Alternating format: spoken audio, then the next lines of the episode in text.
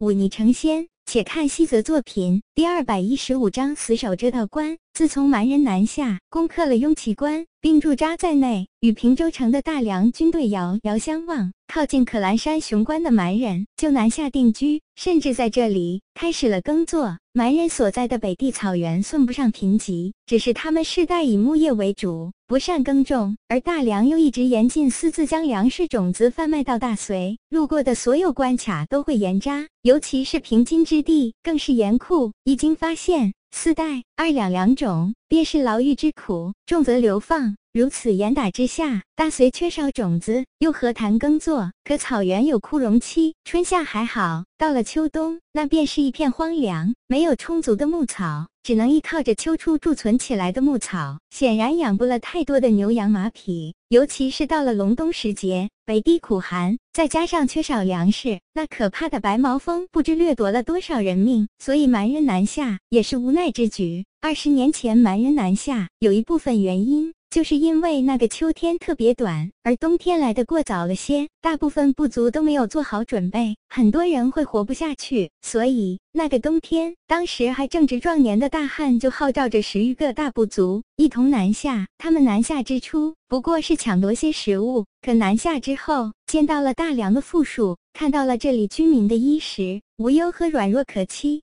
看到了他们秋冬季节住在暖和的房子里，吃的是秋天收获的粮食，怎能不羡慕？凭什么我们强大的蛮人男儿就活该冻死在白毛峰里，而这些软蛋却可以在南方活得这么自在？这几乎是所有蛮人心里的想法。于是，一场掠夺变成了战争。尽管大隋输掉了这场战争，甚至为此付出了惨重的代价，但他们毕竟是度过了那个冬天的。每个民族都会有智者，大隋也不例外。于是，当败局不可扭转，大隋那些目光长远的高层就命令将北地那些本来被当作奴隶肆意屠杀的良人押到可兰山以北，同时带走的还有他们的粮食以及粮种。在之后的二十年间，蛮人尝试着在相对温暖的草原上开垦耕种。有了这些奴隶的耕种技术，虽然收获不多，却至少比以前单凭贮存牛羊肉好得多了。蛮人也不再那么怕那白毛风，只是好景不长，大汉日渐年迈，在南统御那十几个大部族，再加上平津王之前对蛮人的凶狠打压，使得蛮人班部族之间生存的环境日益恶劣。于是部族间为了权力和利益开始了征战，很多的良人奴隶被用在了征战中，死伤惨重。刚刚兴起的农耕业也就衰落下来，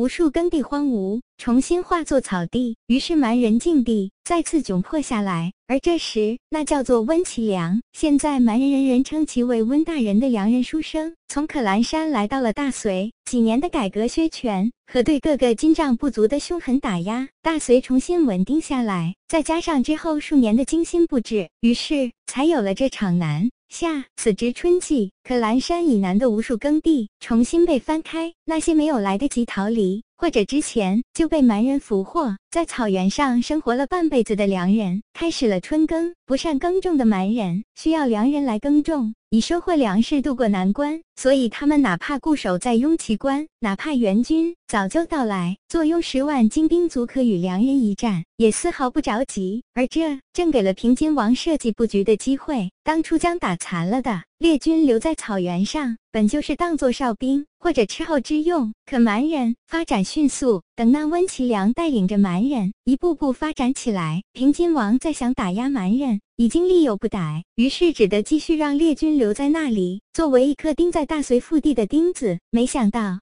此时却派上了用场，雍齐关都被攻占。可蓝山紧闭的大门直接被蛮人拆掉，那些哨塔也被付之一炬。雍齐关以北都是蛮人天下，何须防范？于是这里成了蛮人军队入京之地。在无之前，一夫当关，万夫莫开的天险。于是，一天夜里，陆冲和秦卷带领的这支乔装成奴隶运输队，表面上只带了马匹、牛羊和粮食。暗地里却藏好了兵刃的队伍，从可兰山以北踏进了这座雄关。这座雄关地形十分独特，它身处在可兰山的一处凹地中，地势略高，无论从南端还是北端，都是一般艰难模样，是一座十分罕见的双重关。这里虽被叫做雄关，但地方其实不大大，约只能存兵万余。以往都是三到四千兵力镇守此地，其他军队居后方策应。陆冲登上这座关内那荒废数月的塔楼，居高临下看了看，眼神复杂。接着他一跃而下，没有急着布防，而是站在高处，将所有将士召集在一起。我小时候。我父亲曾跟我说过，说有一支军队名字叫做列军，这支军队跟随他从北元城一直杀到了大隋的心腹之地止歇镇，而活下来的人被他留在了草原上。那是我们插进蛮人腹地的一把刀，一把尖刀。他还说，他们这些年做了一件了不起的事情，那就是打探了一条路，一条从西部妖域直插大隋腹地的路。而今天。就在这里，跟随我跨过妖域来到这可兰山雄关的兄弟们，我们就是列军。我们在这里要挡住蛮人，不管是南面还是北面，都要将他们拦住。而我们平州城的袍泽们会利用这段时间，尽数歼灭蛮人。我想不用我多说什么，来到这里，我们之中很多人都会死。可能是我，可能是秦将军，也可能是你们之中的某人。但是我要说，来到这里的都是我大梁的大好男儿，是真正的铁血汉子。就在天明以后，蛮人就会发现这里被我们攻下。而在接下来这半个多月里，我们要死死守住可兰山雄关。被烧毁的哨塔，一时间没有办法重建，那就用带有尖刺的木栅栏挡起北面的山坡。一夜间，破损大门也被仓促的修葺完毕，重新装上。而在这座雄关的南面，因为当初建造这座雄关时，防范的只是北地的蛮人，所以南面只有哨卡，几乎是不设防的。一行人只是草草布防。已经是第二天早上，而在这时。北面来的蛮人军队终于发现了这座雄关的异常，于是战火一触即发。就在可兰山那边刚刚交手的时候，用奇关的蛮人军队也看到了一支雄兵出现在了视野中。平州城的良人军队攻过来啦，